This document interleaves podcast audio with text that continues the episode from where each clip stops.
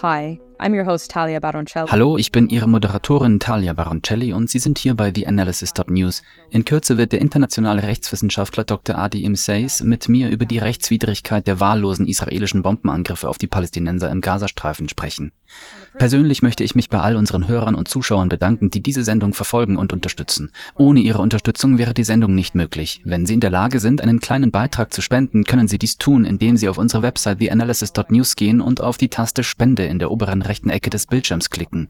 Sie können die Sendung auch mit anderen teilen, liken und abonnieren, wo immer Sie die Sendung sehen, sei es auf Podcast-Streaming-Diensten wie Spotify, Apple oder YouTube. Vielen Dank fürs Zuschauen und bis gleich mit Dr. Adi Imseis.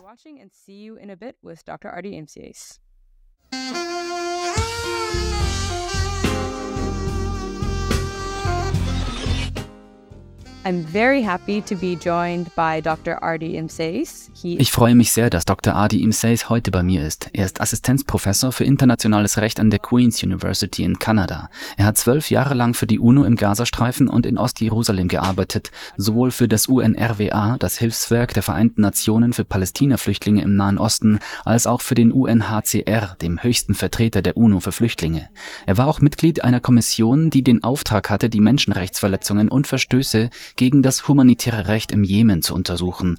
Vor kurzem hat er ein erstaunliches Buch mit dem Titel Die Vereinten Nationen und die Palästina-Problematik, Herrschaft des Rechts und die Struktur der internationalen rechtlichen Subalternität. Vielen Dank, dass Sie heute bei mir sind, Dr. Imseis.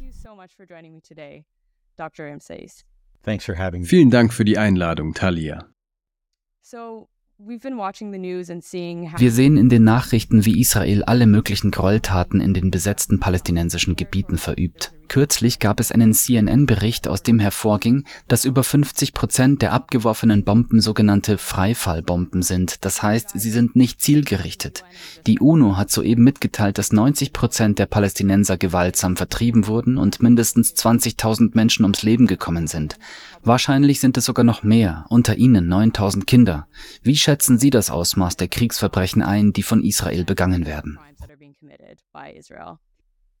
well, um, it's it, it, it, take what I say with a grain of salt because it comes at some distance. I'm sitting in Ottawa. Nehmen Sie das, was ich sage, mit Vorsicht auf, denn ich bin nicht vor Ort. Ich bin in Ottawa und stütze mich auf die Informationen, die der Öffentlichkeit stündlich über den Nachrichtensender Al Jazeera zur Verfügung gestellt werden. Dieser ist als einziger vor Ort, die einzige große internationale Journalistenorganisation, die im Gazastreifen aktiv ist und auf alle anderen Berichte, die aufgegriffen werden. Es ist unvorstellbar und beispiellos, welches Ausmaß an Schaden und Zerstörung über die Menschen in Gaza gebracht wird. Die Ereignisse vom 7. Oktober waren für die israelische Seite eindeutig sehr schwierig, da Zivilisten getötet wurden. Und das wurden sie mit Sicherheit, Hunderte von ihnen. Es gibt eindeutig Anlass zur Besorgnis, dass es sich um Verstöße gegen das Kriegsrecht inklusive Kriegsverbrechen handelt.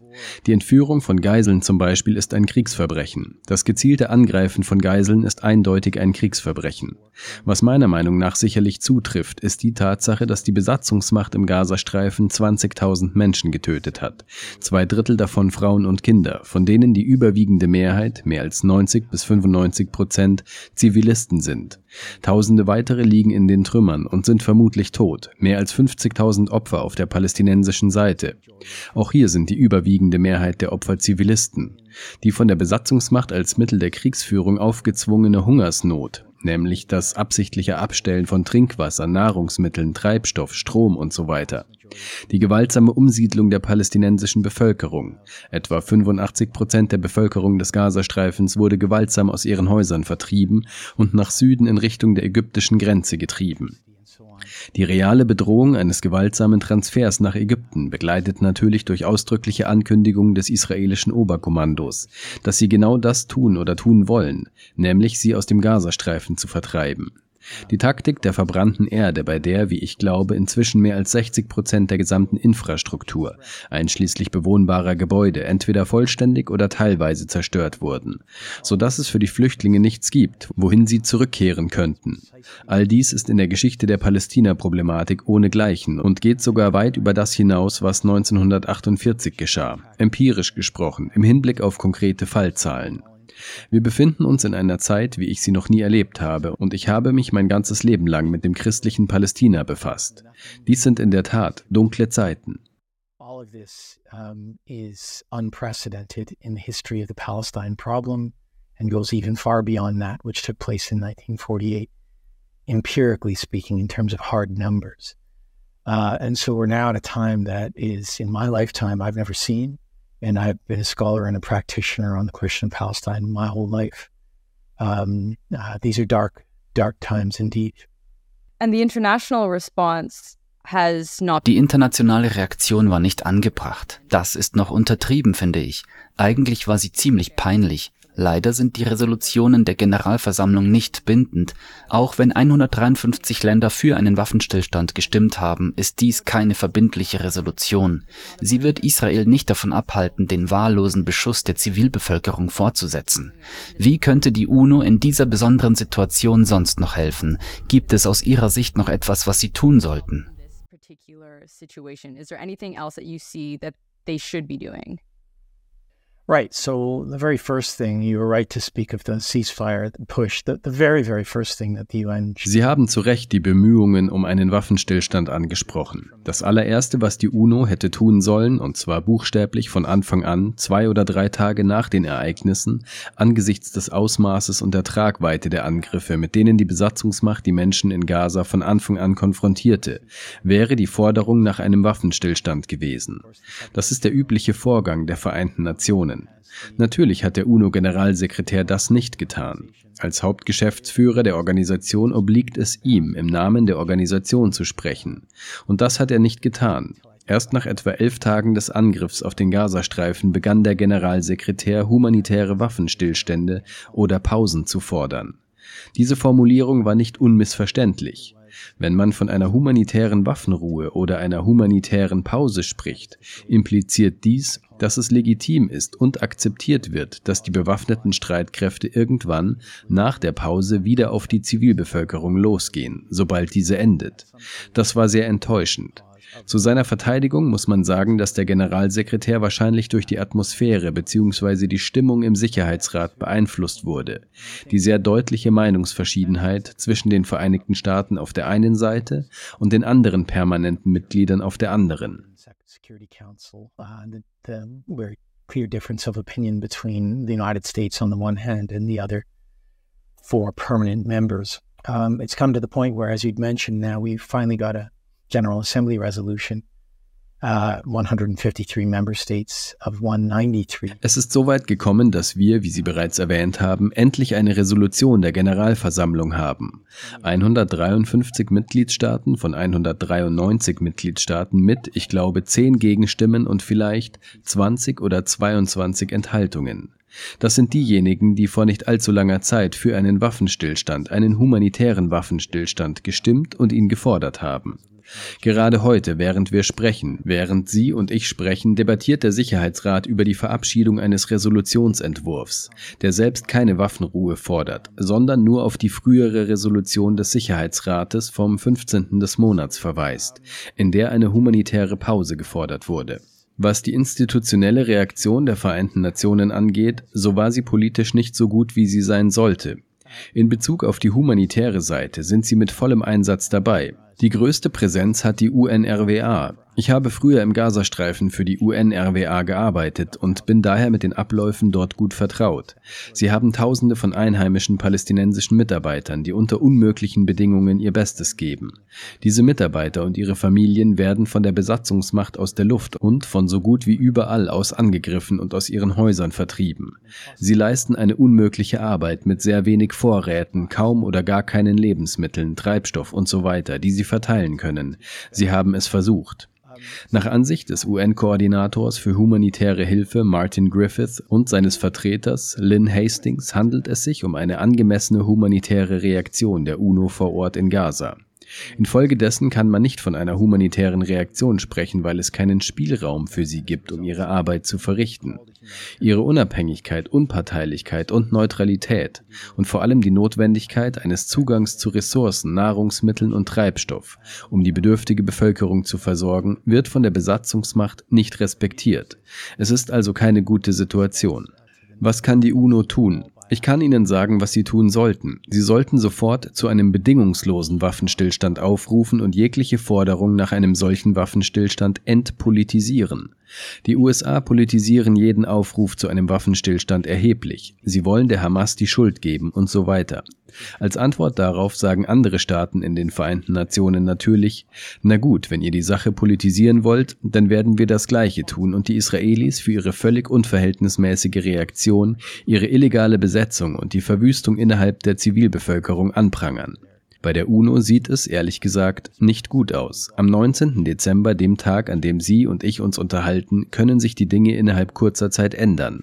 Aber es sieht nicht gut aus. the 19th of December when you and I are talking. Things may change within days, but it doesn't look good. Ja, und ich bezweifle stark, dass der Sicherheitsrat für einen Waffenstillstand stimmen wird. Ich bin sicher, dass die Vereinigten Staaten ihr Veto einlegen werden, aber warten wir ab, was nach diesem Interview passiert. Schauen wir mal. UNO-Generalsekretär Antonio Guterres sagte zwar, dass die Ereignisse vom 7. Oktober nicht in einem Vakuum stattgefunden haben und dass es eine Geschichte der Besatzung gibt, die dazu geführt hat, aber das rechtfertigt natürlich nicht das Massaker an Zivilisten. Und die Gräueltaten der Hamas rechtfertigen auch nicht das, was Israel derzeit gegen die Palästinenser in Gaza verübt. Da sich ihr Buch mit der Geschichte der Vereinten Nationen und der Teilung von 1947 befasst, welche in der Resolution 181 festgelegt wurde, möchte ich einen historischen Blick wagen. Vielleicht sollten wir zunächst zwei Begriffe untersuchen, bevor wir uns mit der Geschichte befassen, nämlich Rechtsstaatlichkeit im Gegensatz zu Herrschaft des Rechts. Nach meinem Verständnis ist die Rechtsstaatlichkeit die Gesamtheit der internationalen Normen, das Gewohnheitsrecht und das System, das im Wesentlichen nach dem Zweiten Weltkrieg entstanden ist. Herrschaft des Rechts ist die Art und Weise, wie die UNO die Rechtsstaatlichkeit nicht wirklich durchsetzt. Es gibt eine Diskrepanz zwischen den beiden. Wie würden Sie das erklären? doesn't actually enforce the rule of law. So there's a sort of discrepancy between the two. How would you explain it? Yeah, thanks for thanks for the question. Uh, it goes straight to the book that Peta just published uh, on the United Nations and the question of Palestine. And in that book, I I Ja, danke für die Frage. Sie bezieht sich direkt auf das Buch, das ich veröffentlicht habe. The United Nations and the Question of Palestine. In diesem Buch stelle ich die Idee der internationalen Rechtsstaatlichkeit vor, die, wie Sie richtig bemerkten, in der liberalen Ordnung derart der Vorstellung ist, dass das Recht die Beziehungen zwischen den Akteuren in einem System regeln soll. In diesem Fall, dem internationalen System, sind diese Akteure in erster Linie Staaten. Zu ihnen gehören aber auch nichtstaatliche Akteure, Menschen, die ein Recht auf Selbstbestimmung haben und andere, sogar Einzelpersonen, in dem diese Menschenrechte haben. Die Idee der Rechtsstaatlichkeit besteht darin, dass das internationale Recht dazu da ist, alle zur Rechenschaft zu ziehen, die unter diese Rubrik des Rechts fallen. Der Gedanke dahinter ist, dass das Recht universell angewendet werden sollte, unabhängig von der Position oder der Stellung des betreffenden Akteurs. Wenn ich mir die Palästina-Problematik und ihre Handhabung durch die Vereinten Nationen über Jahrzehnte hinweg seit 1947 bis heute ansehe, stelle ich fest, dass die Vereinten Nationen sich zwar selbst als Hauptträger der internationalen Rechtsstaatlichkeit darstellen, dass aber durch die Handlungen der Vereinten Nationen im Palästina-Konflikt, und zwar wiederholt von 1947 bis heute, eher eher etwas vorhanden zu sein scheint, was ich als Herrschaft des Rechts bezeichne. Das Recht wird von den Vereinten Nationen geschaffen oder von den Vereinten Nationen bestätigt, aber im Grunde genommen missbraucht und selektiv angewandt, um, offen gesagt, eine Ordnung durchzusetzen, die im Grunde genommen ungerecht ist, wenn man sie vom Standpunkt des palästinensischen Volkes aus betrachtet und im weiteren Sinne vom Standpunkt der globalen Subalternen oder der globalen Unterschicht, wenn Sie so wollen. Uh, underclass, if you like. Um, and what's interesting about the question of Palestine is that it seems to me to embody um, this condition that I call international legal subalternity. Again, uh, the essence of that condition, which is something I've Das Interessante an der Palästina-Problematik ist, dass sie meines Erachtens diese Bedingung verkörpert, die ich internationale rechtliche Subalternität nenne. Die Essenz dieser Bedingung, welche ich in meiner Arbeit als eine Bedingung des internationalen Rechts herausgearbeitet habe, besteht darin, dass das internationale Recht immer wieder der globalen Unterklasse, den globalen Subalternen, den globalen Subs, Frauen, Kindern, Minderheiten, nicht selbstverwalteten Gruppen, Menschen, die außerhalb der Macht stehen und auf die Macht schauen, entgegenwirkt. Das internationale Recht wird diesen Menschen als Versprechen für Gerechtigkeit vorgehalten. Jedes Mal, wenn diese Gruppen, in diesem Fall das palästinensische Volk, sich auf dieses Versprechen berufen und versuchen, das internationale Recht oder internationale Institutionen, vor allem die Vereinten Nationen, zu nutzen, um dieses Versprechen zu verwirklichen, scheinen sich die Zielpfosten immer wieder zu verschieben, und zwar paradoxerweise durch die Handlungen eben jener internationalen Gemeinschaft, die dieses Versprechen in Aussicht stellt, nämlich der UNO. Wir sehen das seit 1947, als die UN-Generalversammlung die Teilung Palästinas beschloss. Und wir sehen es anschließend, nachdem die Teilungsresolution scheiterte, bei der Schaffung eines normativen und institutionellen Regimes durch das UNRWA und eine andere UN-Organisation, welche einzigartig für die palästinensischen Flüchtlinge war. Wir sehen es auch daran, dass die Vereinten Nationen es versäumt haben, die Frage der besetzten palästinensischen Gebiete von 1967 bis heute als das zu behandeln, was sie ist, nämlich eine illegale Besetzung. Und wenn sie illegal ist, dann hat das bestimmte Konsequenzen, mit denen die Position der UNO heute nicht übereinstimmt.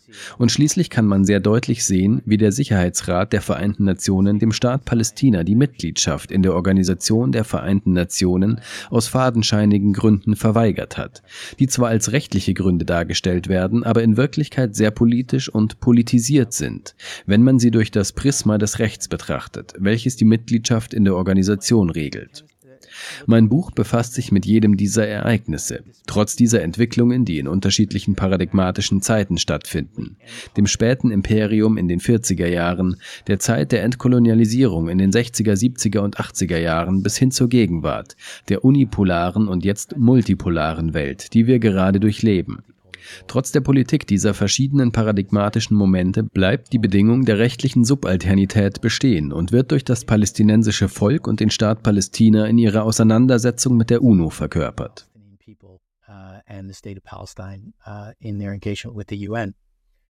And would you Würden Sie Ihre Kritik auf die Mitgliedstaaten der UNO richten oder eher auf die Struktur der UNO? Der Sicherheitsrat besteht aus fünf ständigen Mitgliedern, die ein Vetorecht haben. Da gibt es ein Machtungleichgewicht, das in das UN-System selbst eingebettet ist. Worauf würden Sie Ihre Kritik am meisten richten? That's right. So it's a very uh, perceptive question that you've asked, and it's it's a It's a very useful question. What is the UN effectively? What do you mean when what do we mean when we speak of the United Nations? Is it is it an independent organization? Or is it merely the sum of its parts being different member states? Some das ist richtig. Das ist eine sehr scharfsinnige Frage, die Sie gestellt haben. Und das ist eine sehr nützliche Frage. Was ist die UNO eigentlich? Was meinen Sie damit? Was meinen wir, wenn wir von den Vereinten Nationen sprechen? Ist sie eine unabhängige Organisation oder ist sie lediglich die Summe ihrer Teile, die aus verschiedenen Mitgliedstaaten besteht, von denen einige mehr Macht haben als andere, sowohl materiell als auch rechtlich, wenn man sich die P5 ansieht, die fünf ständigen Vertreter im Sicherheitsrat, die ein Veto haben? In meinem Buch und in meiner praktischen Erfahrung mit den Vereinten Nationen wird akzeptiert, dass es weder das eine noch das andere ist. Es ist beides gleichzeitig. Ich hatte bereits erwähnt, dass der Generalsekretär ein unabhängiger Beamter ist. Gemäß Artikel, ich glaube es ist Artikel 100 der UN-Charta, darf er keine Weisungen von einem Mitgliedstaat einholen. Kein Mitgliedstaat darf ihm oder seinen Mitarbeitern irgendwelche Verpflichtungen auferlegen, weil sie unabhängig sind. Natürlich wissen wir aus der Rechtsprechung des Internationalen Gerichtshofs aus dem Reparationsfall von 1948, dass die UNO eine eigene Rechtspersönlichkeit hat. Gleichzeitig können Sie am Beispiel des Sicherheitsrates sehen, dass, obwohl die UNO sich in der UN-Charta selbst als souveränes Organ darstellt und alle Staaten und alle Mitglieder gleichrangig sein sollten, einige gleichgestellter sind als andere. Wie ich gerade erwähnt habe, sind es die P5, die nach der UN-Charta rechtmäßig das Abkommen haben, aufgrund ihres Vetorechts mehr Macht zu haben als andere. Die UNO vereint all diese Dinge miteinander. Es ist wichtig, dass man bei der Betrachtung, wenn ich das Engagement der UNO in Bezug auf Palästina von 1947 bis heute bewerte, berücksichtige ich, was passiert ist und wer die Beteiligten sind. Mein Buch tut dies, genau wie ich es in meiner Analyse tue. my book does do that, and I do that in my analysis. So if we look at our, at uh, 1947 and the partition of Palestine, to go back to your initial substantive question, there you have the General Assembly, who had the problem of Palestine handed over to it by the British uh, mandate power. Wenn wir uns das Jahr 1947 und die Teilung Palästinas ansehen, um auf Ihre anfängliche Frage zurückzukommen, dann blicken wir auf die Generalversammlung, die von der britischen Mandatsmacht mit der Palästina-Problematik beauftragt wurde. Die Briten hatten die Generalversammlung, zu der damals 51 Staaten gehörten, die meisten von ihnen aus dem Westen, um eine Studie über die künftige Regierung Palästinas gebeten, die von der Generalversammlung durchgeführt werden sollte. Bei der Durchsicht der UN-Akten über den Umgang mit der Problematik um Palästina, der zukünftigen Regierung Palästinas, fand ich schnell heraus, was vor sich ging. Die westlichen Staaten versuchten, eine Resolution für Palästina auszuarbeiten, die tatsächlich einen jüdischen Staat an einem Ort voller Nichtjuden schuf. Das heißt, die Mehrheit der Bevölkerung waren Palästinenser, Araber, Muslime und Christen, die in den vorangegangenen 30 Jahren mit einer langsamen zionistischen jüdischen Ansiedlung in Europa konfrontiert waren, welche durch die britische Mandatsmacht gefördert wurde. Diese zionistische Ansiedlung zielte auf eines ab, die Schaffung dessen, was damals im Rahmen des Völkerbundes und sogar in den UN-Dokumenten als jüdische Heimstätte bezeichnet wurde, von der jedoch jeder wusste, dass es sich um einen jüdischen Staat handeln würde. Auch wenn diese europäischen zionistischen Siedler, die zufällig Juden waren und diesen Staat gründen wollten, nur eine sehr kleine Zahl waren. Zu dem Zeitpunkt, als die Generalversammlung mit diesem Problem konfrontiert wurde, war die Bevölkerung Palästinas zu zwei Dritteln palästinensisch, arabisch und indigen und zu einem Drittel von europäischen jüdischen Siedlern bewohnt. Die Generalversammlung beschloss, das Land durch die Resolution 181 in einer Weise aufzuteilen, die völlig gegen die Grundsätze der Selbstbestimmung verstieß. Wie hat das ausgesehen? Nun, gemäß der Resolution 181 wurden zwei Drittel der Bevölkerung, der indigenen Bevölkerung, 43 Prozent des Landes zugesprochen. Einem Drittel der Bevölkerung, der jüdischen Siedlerbevölkerung aus Europa, wurden 56 Prozent des Landes zugesprochen. Und das ist noch nicht alles. Am Vorabend der Teilungsresolution, und das geht übrigens aus UN-Dokumenten hervor, besaß die jüdische Gemeinschaft in Palästina nur 5,6 Prozent des Landes. Nach Entscheidung des Gerichtshofs und den Bedingungen der Teilungsresolution wurden ihnen jedoch 56 Prozent des Landes zugesprochen. Wenn es ein jüdischer Staat werden sollte, würde man natürlich annehmen, dass in diesem Staat überwiegend Juden leben würden und dass der jüdische Teil dieses Staates eine mehrheitlich jüdische Bevölkerung sein würde. Laut den UN-Aufzeichnungen war das auch der Fall. Sogar im UN-Teilungsplan war das Bevölkerungsverhältnis des angeblichen jüdischen Staates, der nach diesem Plan gegründet werden sollte, eins zu eins. Ich habe mir die Unterlagen sehr genau angesehen. Es gab etwa 2000 oder 3000 mehr palästinensische Araber im jüdischen Staat als jüdische Einwohner Palästinas im vorgeschlagenen jüdischen Staat. Nach dem UN-Teilungsplan hätte der jüdische Staat von Anfang an nicht einmal eine mehrheitlich jüdische Bevölkerung gehabt. Was bedeutet das genau? Es legt den Grundstein für einen Bürgerkrieg.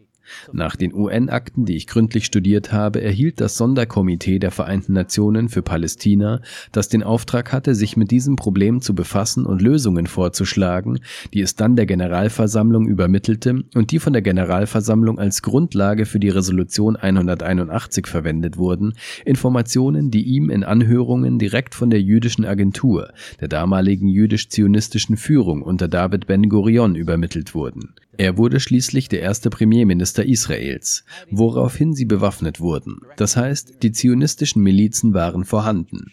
Ben Gurion wurde gefragt, wenn Sie eine Resolution der Generalversammlung zur Teilung Palästinas bekommen, was werden Sie tun, wenn die Araber sie ablehnen? Er sagte, wir werden zu den Arabern gehen. Und ich paraphrasiere, wir werden zu den Arabern gehen. Wenn sie ablehnen, werden wir ihnen sagen, dass wir eine Entscheidung zu unseren Gunsten getroffen haben. Das ist die Resolution der Generalversammlung. Wenn ihr die Entscheidung nicht akzeptiert, werden wir sie euch mit Gewalt aufzwingen. All dies bedeutet, dass die UNO wusste, die Zionisten waren in der Lage, Gewalt anzuwenden, um sich den Menschen in Palästina militärisch aufzuzwingen. Sie wussten auch, dass die Briten sich aus Palästina zurückziehen, ihre Polizeigewalt aufgeben und ihr Militär aus Palästina abziehen würden, bevor die Teilungsresolution in Kraft treten würde. Das bedeutete, dass die palästinensische Bevölkerung schutzlos zurückbleiben würde, weil ihre Führung und ihr Militär in den 1930er Jahren von der britischen Besatzungs- bzw. Mandatsmacht zerstört worden waren. Alles in allem wurde die Nakba von 1948 in Stein gemeißelt. Sie wurde auf einem Tablett serviert, sie wurde durch den Beschluss der Generalversammlung zur illegalen Teilung Palästinas herbeigeführt. Und zwar erneut ohne die Zustimmung der einheimischen Palästinenser, was völlig gegen die Grundsätze der Selbstbestimmung verstößt. Um diesen Gedanken abzuschließen, möchte ich Ihnen ein kleines Beispiel aus dem UN-Protokoll geben. Bei der Frage nach der Selbstbestimmung ist das UNSCOP United Nations Special Committee on Palestine Protokoll, während es die Teilung Palästinas erwägt, sehr eindeutig. Es heißt ausdrücklich, nach dem bekannten internationalen Grundsatz der Selbstbestimmung, der heute allgemein anerkannt ist und einen Grundpfeiler der Charta der Vereinten Nationen bildet, müssen die Angelegenheiten eines Landes in Übereinstimmung mit den Wünschen der Mehrheit seiner Einwohner geführt werden. 1947 war es zu spät, die Angelegenheit unter einem anderen Blickwinkel zu betrachten. Sie haben einfach weitergemacht und sagten im Grunde, tut uns leid, obwohl wir wissen, dass der Teilungsplan gegen die Grundsätze der Selbstbestimmung verstößt, werden wir ihn trotzdem weiterverfolgen. Der Grund dafür war natürlich, dass es sich um eine von Europa dominierte Generalversammlung handelte, die die sogenannte Judenfrage nach dem Holocaust auf Kosten der Palästinenser lösen wollte. They just carry on uh, and basically say, look, sorry, despite the fact that we know that the partition plan is going to violate principles of self determination, we are going to go forward with it nonetheless. And the reason why they did that, of course, was because it was a General Assembly dominated by Europe, and they wanted to fix, quote unquote, what they called the Jewish question in the wake of the Holocaust at the expense of the Palestinians. You're arguing that Sie argumentieren, dass diese spezielle Resolution 181, die von der Generalversammlung verfasst wurde, den Palästinensern in gewisser Weise die Möglichkeit nahm, von ihrem Recht auf Selbstbestimmung Gebrauch zu machen. Right, right. A absolutely, because auf jeden Fall, wenn man die Grundsätze der Selbstbestimmung auf das damalige Territorium anwandte, was natürlich völkerrechtlich vorgeschrieben war und wie es auch bei anderen Mandaten der Klasse A der Fall war, denn Palästina war ein Mandat der Klasse A nach dem Völkerbundvertrag und andere Mandate der Klasse A gab es zum Beispiel in Syrien, im Libanon, im Irak und so weiter. Auf sie wurden diese Regeln angewandt. Wenn sie das Selbstbestimmungsrecht auf ein Mandat der Klasse A anwenden würden, müssten sie den Willen der Mehrheit respektieren und sich ihm beugen, nicht wahr? Nun, in diesem Fall wussten sie es von Anfang an. In ihren Unterlagen ist ganz klar festgehalten, dass es keinen jüdischen Staat geben würde, wenn der Wille der Mehrheit respektiert würde. Wenn der Wille der palästinensischen, arabischen und einheimischen Mehrheit respektiert würde. Natürlich hat das UNSCOP, die Vereinten Nationen, damals gesagt, darauf können wir uns nicht verlassen. Es muss einen jüdischen Staat geben und wir werden ihn errichten, unabhängig davon, was die indigene Mehrheit der Bevölkerung fühlt. Damit wurde das Selbstbestimmungsrecht des palästinensischen Volkes verletzt und von den Vereinten Nationen als Möglichkeit dargestellt, das Selbstbestimmungsrecht in der anderen Hälfte Palästinas, den 43 Prozent des geteilten Gebiets, auszuüben. Natürlich war das alles umsonst, denn unmittelbar nach der Verabschiedung des Teilungsbeschlusses brach ein Bürgerkrieg aus. In den ersten sechs Monaten dieses Krieges wurden 300.000 palästinensische Ureinwohner von der zionistischen Miliz aus dem Gebiet vertrieben, das damals für den jüdischen Staat vorgesehen war.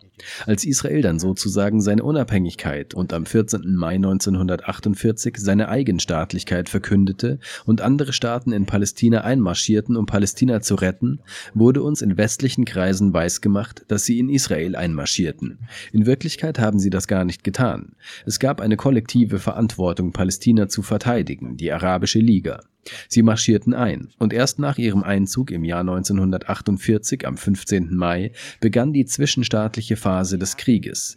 In den nächsten zwölf Monaten oder so wurde der Krieg von 1948 bis 1949 fortgesetzt und führte zur Vertreibung von weiteren 450.000 palästinensischen Zivilisten, sodass insgesamt etwa 750.000 bis 800.000 Menschen durch die Nakba von 1948 vertrieben wurden. Heute sieht man das vor Ort in Gaza. And you know, fast forward to today, and you see that happening on the ground right now in Gaza.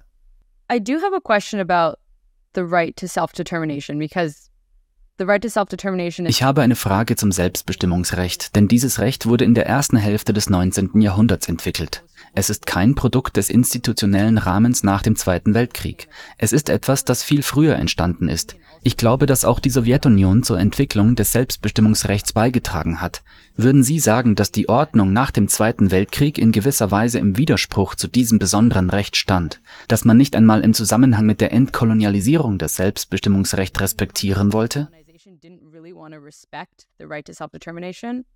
Well, self determination is an interesting concept in international law. It goes through different phases uh, during its progressive evolution. So when it Selbstbestimmung ist ein interessantes Konzept im internationalen Recht. Es durchläuft in seiner fortschreitenden Entwicklung verschiedene Phasen. Als es erstmals durch Woodrow Wilsons Positionen nach dem Ersten Weltkrieg auftauchte, war es ein politisches Postulat. Er forderte, dass es keine Fortsetzung des Imperiums geben dürfe, dass die Rechte der Menschen in den Kolonien geachtet werden müssten und dass dass sie in der Lage sein sollten, sich selbst zu bestimmen. Erst 1945 mit der UN-Charta wurde das Selbstbestimmungsrecht als solches in einem Vertrag kodifiziert und damit zum Völkerrecht. Es gibt jedoch Wissenschaftler, die argumentieren, dass das Selbstbestimmungsrecht 1945 trotz seiner Aufnahme in die UN-Charta noch kein völkerrechtlicher Grundsatz war.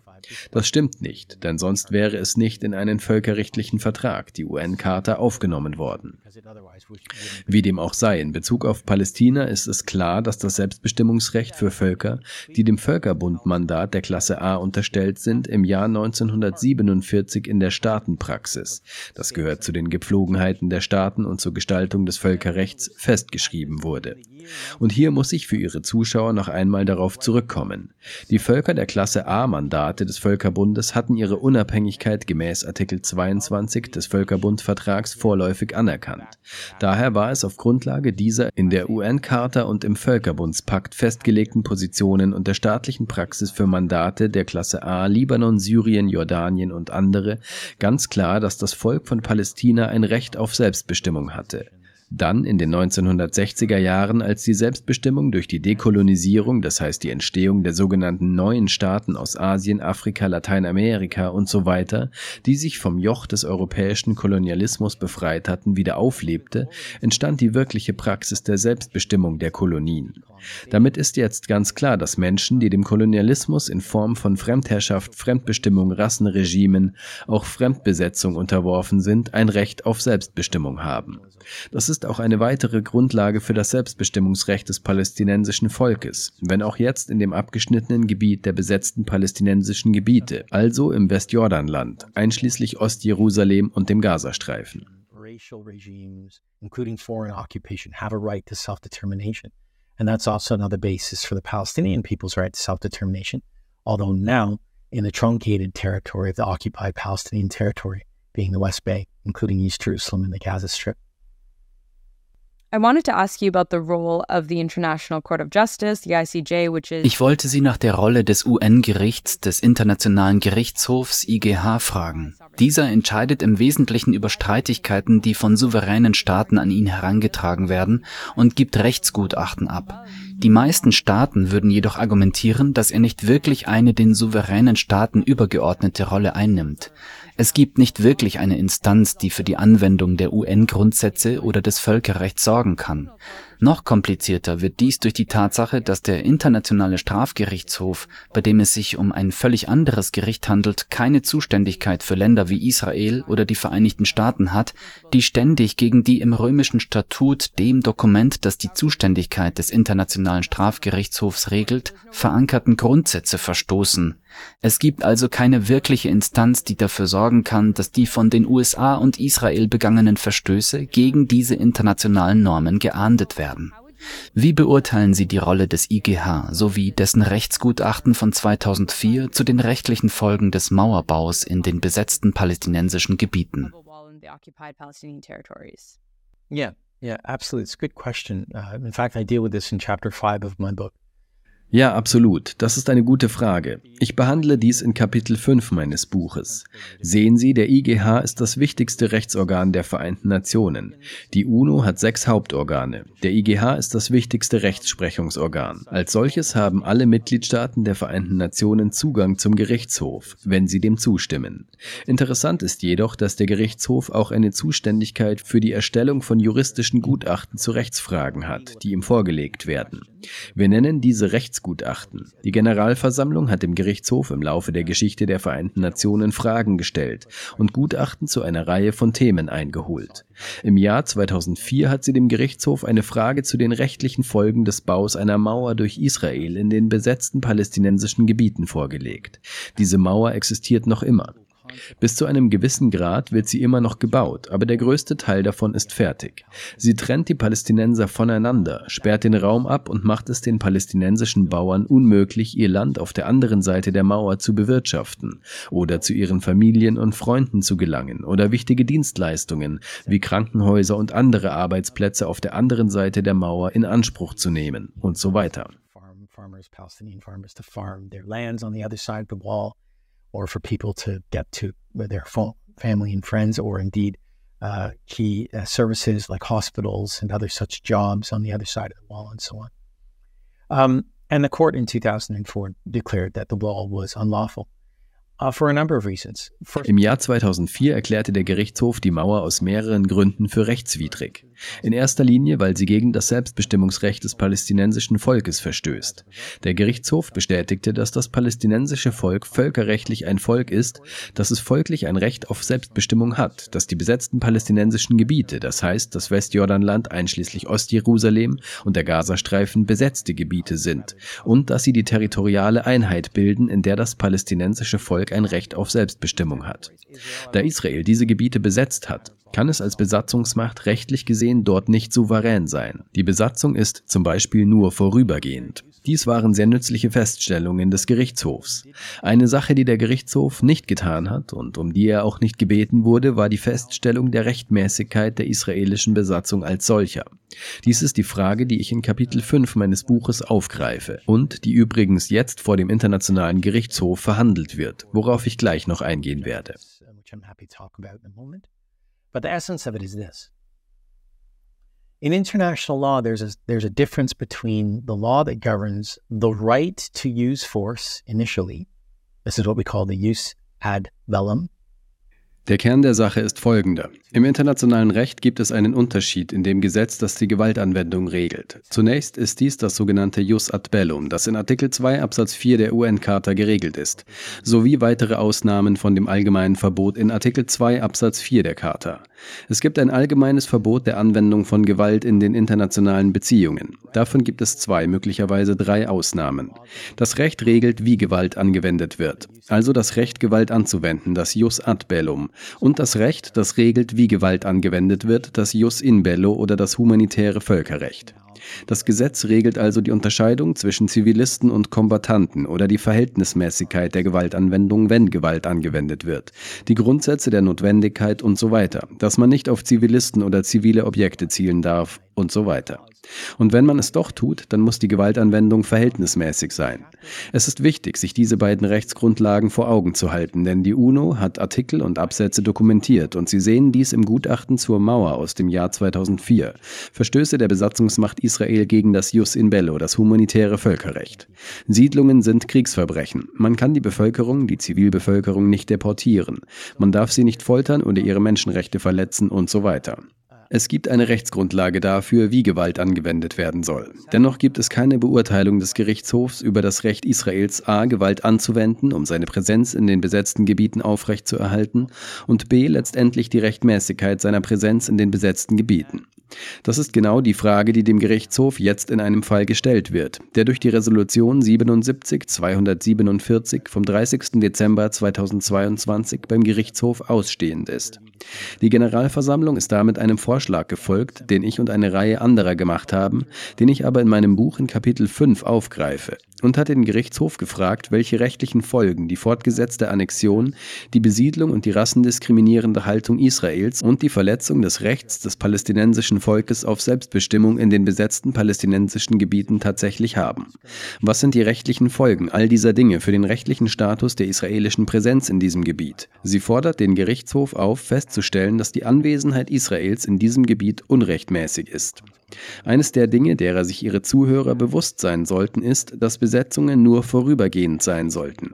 Eine Besetzung verleiht der Besatzungsmacht keine Souveränität. Dazu darf es niemals kommen. Russland hat die Ukraine besetzt. Es behauptet, Teile der Ukraine annektiert zu haben. Die internationale Gemeinschaft hat sich zu Recht empört darüber geäußert und dies zurückgewiesen. Russland kann als Besatzungsmacht kein besetztes Gebiet annektieren und auch keine Souveränität in der besetzten Ukraine beanspruchen. Die gleichen Grundsätze gelten für das besetzte Palästina.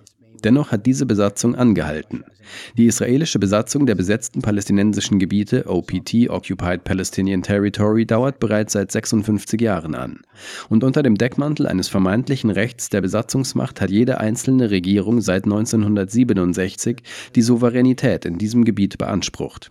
Die israelische Besatzungsmacht hat in ihren verfassungsähnlichen Gesetzen, ihren Grundgesetzen festgelegt, dass nur Juden in den besetzten palästinensischen Gebieten ein Selbstbestimmungsrecht haben. Sie hat dieses Gebiet kolonisiert. Heute leben 750.000 israelische Siedler illegal in den besetzten palästinensischen Gebieten. Selbst im Gazastreifen leben sie infolge der wahllosen Bombardierungen und ethnischen Säuberungen, die im Gange sind. Es gibt große Teile der israelischen Regierung, darunter auch Mitglieder des Kabinetts, die dafür plädieren, dass es den israelischen Siedlern oder der israelischen Regierung erlaubt werden sollte, sich wieder im Gazastreifen niederzulassen, sobald der Krieg sozusagen vorbei ist. Uh, there are large segments of the Israeli government, including members of cabinet, that are arguing, arguing that once the war uh, is is over, so to speak, that the Israeli settlers be or the government of Israel be allowed to resettle the Gaza Strip. So, um, you know, Wenn es sich um eine vorübergehende Besatzung handelt und die Besatzungsmacht nicht souverän ist, Israel aber die Souveränität über dieses Gebiet beansprucht, wird der Gerichtshof nun aufgefordert, die Rechtmäßigkeit der Besatzung zu prüfen. Und wenn der Gerichtshof feststellt, dass die Besetzung illegal ist, dann sind die Konsequenzen im internationalen Recht sehr klar. Nach dem Recht der Staatenverantwortung hat ein Staat, der sich international rechtswidrig verhält, drei grundlegende Verpflichtungen. Erstens, das Verhalten unverzüglich zu beenden. Das heißt, sie müssen die Besatzung unverzüglich und bedingungslos beenden. Zweitens muss es angemessene Zusicherungen geben, dass sich das Verhalten nicht wiederholt. Drittens, angemessene Wiedergutmachung für den entstandenen Schaden zu leisten. Auch Drittstaaten haben Verpflichtungen, denn diese Verletzung, die Besetzung, löst Verletzungen dessen aus, was wir als zwingende Normen bezeichnen. Das Recht auf Selbstbestimmung, die Unverletzbarkeit der territorialen Integrität des Staates und so weiter. Bestimmte Staaten sind verpflichtet, die Aufrechterhaltung dieser illegalen Handlungen, die die Besetzung darstellen, nicht zu unterstützen oder als rechtmäßig anzuerkennen. Dies hätte weitreichende Folgen, denn es würde einen Wandel im UN-Diskurs über die Beendigung der Besatzung auslösen. Man sagt den Palästinensern nun, sie müssten mit ihren Häschern, mit der Besatzungsmacht, die in böser Absicht handelt, über das Ende der Besatzung verhandeln. Und zwar gemäß der UN-Dokumentation, die wir über viele Jahrzehnte erstellt haben. Aber kann man überhaupt mit seinem Peiniger über die Beendigung seiner Knechtschaft verhandeln? Das ist unmöglich. Das verlangt das Gesetz der staatlichen Verantwortung natürlich nicht, wenn die Besatzung für unrechtmäßig erklärt wird. Drücken wir die Daumen, dass dies im nächsten Jahr vor dem Internationalen Gerichtshof geschieht. So fingers crossed that will take place next year before the International Court of Justice. But parallel to this inquiry that was Parallel zu dieser Untersuchung, die von der Generalversammlung, dem IGH, vorgelegt wurde, damit dieser feststellt, ob die Besatzung rechtswidrig ist oder nicht, könnten wir auch eine Untersuchung vor dem Internationalen Strafgerichtshof durchführen. Auch das hätte, wie ich vermute, unterschiedliche rechtliche Konsequenzen. Aber Israel hat sich nicht der Gerichtsbarkeit des Internationalen Strafgerichtshofs unterworfen. That, that's right. So it's a different court. Um, this court, the ICC, is, is a court that concerns itself with Das ist richtig. Es ist ein anderes Gericht. Dieser Gerichtshof, der ISTGH, ist ein Gericht, das sich mit individueller strafrechtlicher Verantwortung befasst, was etwas anderes ist als das, womit sich der IGH befassen würde, nämlich mit der staatlichen Verantwortung. Ja, es gibt parallele Verfahren, die vor dem Internationalen Strafgerichtshof ausstehend sind. Palästina ist dem römischen Statut des Internationalen Strafgerichtshofs im Jahr 2014 beigetreten. Seit 2021 gibt es ein offenes Ermittlungsverfahren zur Situation in Palästina, wie es genannt wird. Nach dem römischen Statut des Internationalen Strafgerichtshofs ist der Gerichtshof für die sogenannten Kernverbrechen des internationalen Strafrechts zuständig. Völkermord, Aggression, Verbrechen gegen die Menschlichkeit und Kriegsverbrechen. Es ist offen und liegt im Bereich des Möglichen, dass zumindest drei dieser Kernverbrechen, Völkermord, Verbrechen gegen die Menschlichkeit und Kriegsverbrechen, vom Büro des Anklägers bei seinen Ermittlungen in Bezug auf die Situation in Palästina untersucht werden können.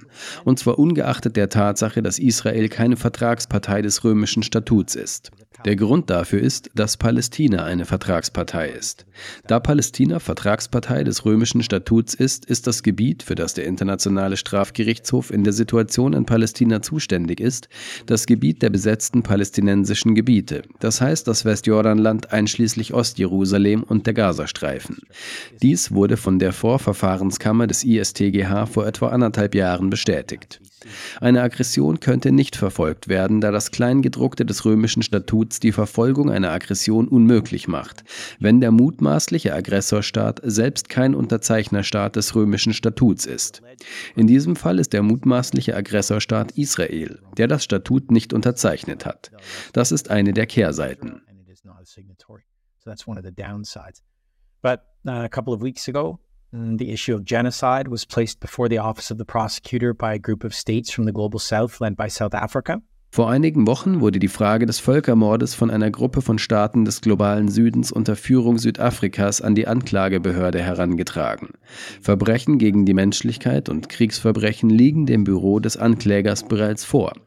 Es ist nur eine Frage der Zeit, bis die Anklagebehörde Haftbefehle und Anklagen erlässt. Aufgrund seiner öffentlichen Äußerungen in den letzten Tagen besteht jedoch die Sorge, dass er die Personen, die vor dem Gerichtshof angeklagt werden, politisieren könnte. So hat er sich beispielsweise am 7. Oktober sehr lautstark zu den Kriegsverbrechen der Hamas geäußert. In der Tat sollten diese Handlungen, sofern sie von seinem Büro untersucht werden und vernünftige Gründe für eine strafrechtliche Verfolgung liefern, strafrechtlich verfolgt werden. Aber er war nicht so lautstark in Bezug auf, sagen wir, Israels Siedlungsregime. Er hat zum Beispiel über die Gewalt der Siedler gesprochen, aber er hat nicht offen über die eindeutige rechtliche Verantwortung gesprochen, die die Führung des Staates Israel als Einzelperson strafrechtlich für die Errichtung der Siedlungen über viele Jahrzehnte trägt. Das ist der Elefant im Raum, denn die Israelis haben dafür keine Verteidigung. Sie haben in der Vergangenheit sehr offen und öffentlich gesagt, dass sie jede Absicht haben, das Gebiet zu besiedeln. Sie glauben nicht, dass es illegal ist und sie werden weitermachen. Nun, das ist sozusagen der Fall, der vorgebracht wird. Es gibt keinen Grund, warum die Staatsanwaltschaft nicht schon vor Jahren Anklage gegen die israelische Führung hätte erheben sollen, weil sie gegen diesen Teil des römischen Statuts verstoßen hat, der die Besiedelung durch eine Besatzungsmacht verbietet. Und doch hat er es nicht getan. Es besteht also eine gewisse Besorgnis. And yet he hasn't. So there's some concern there.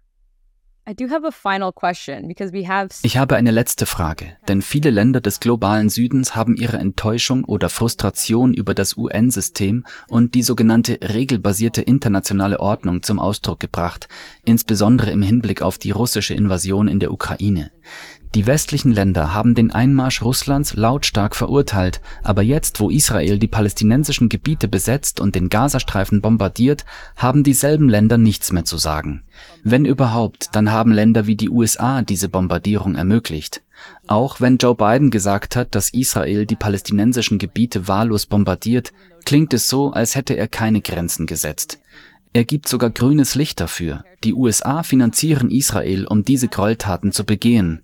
Meine Frage wäre, wenn man sich diesen Korpus internationaler Normen und seine Geschichte ansieht, würden viele Wissenschaftler aus der Dritten Welt sagen, dass dieses spezifische Rechtssystem aus einem sehr spezifischen kolonialen Kontext heraus entstanden ist, der durch den westlichen Kapitalismus und den Wunsch, andere Länder auszubeuten und ihnen ihre Ressourcen zu nehmen, um die Entwicklung des Europäertums oder der europäischen Länder in gewisser Weise zu unterstützen, gefördert wurde Wenn man optimistisch ist und wirklich an diese spezifischen Werte glaubt, die in der UN-Charta und in anderen internationalen Normen und im Gewohnheitsrecht verankert sind, wie lässt sich das dann mit der Tatsache vereinbaren, dass dieses internationale System eigentlich aus einem System der Unterdrückung, Diskriminierung und Ausbeutung von kolonisierten Menschen hervorgegangen ist?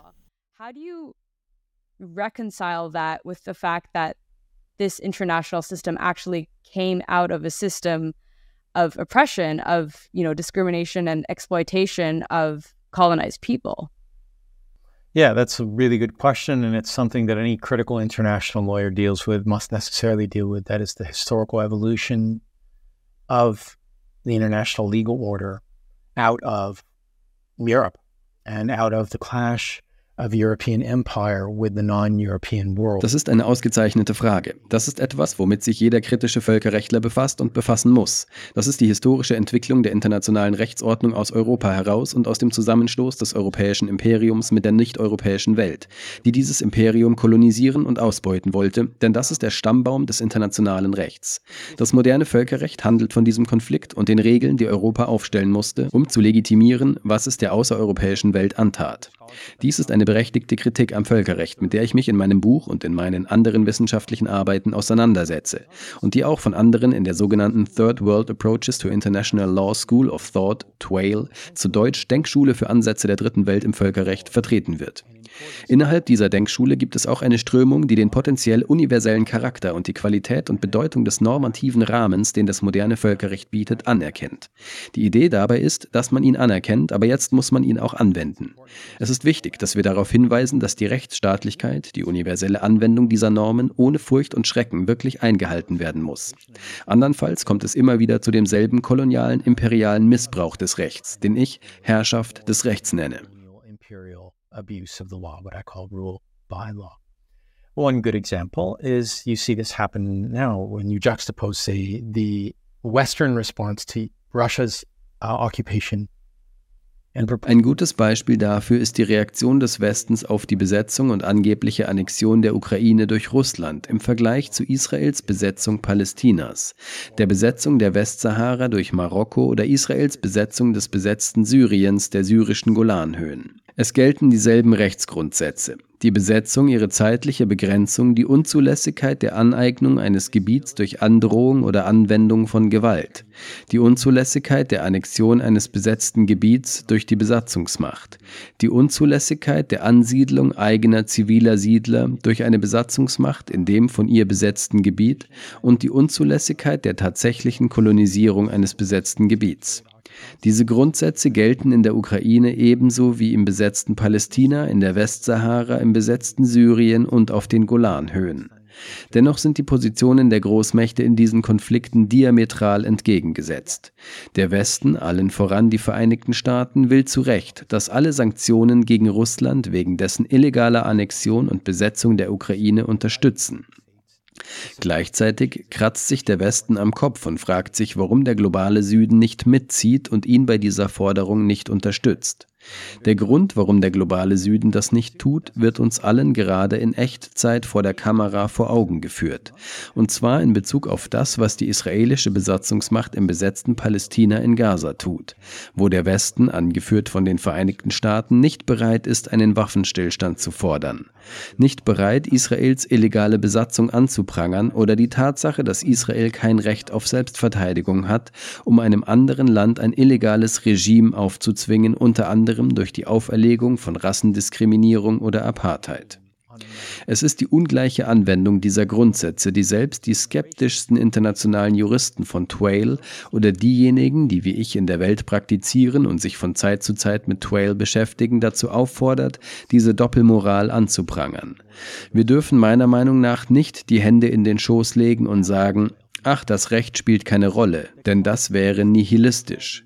Was bliebe uns dann? Das Recht ist wichtig. Wir müssen es nur anwenden, und zwar universell und ohne Bevorzugung, mit einer Spur von Humanismus, die im Jahr 2023, etwa 75 Jahre nach der Teilung Palästinas und etwa 77 Jahre nach der Gründung der Vereinten Nationen in das Recht hineingelesen wird oder zumindest werden sollte.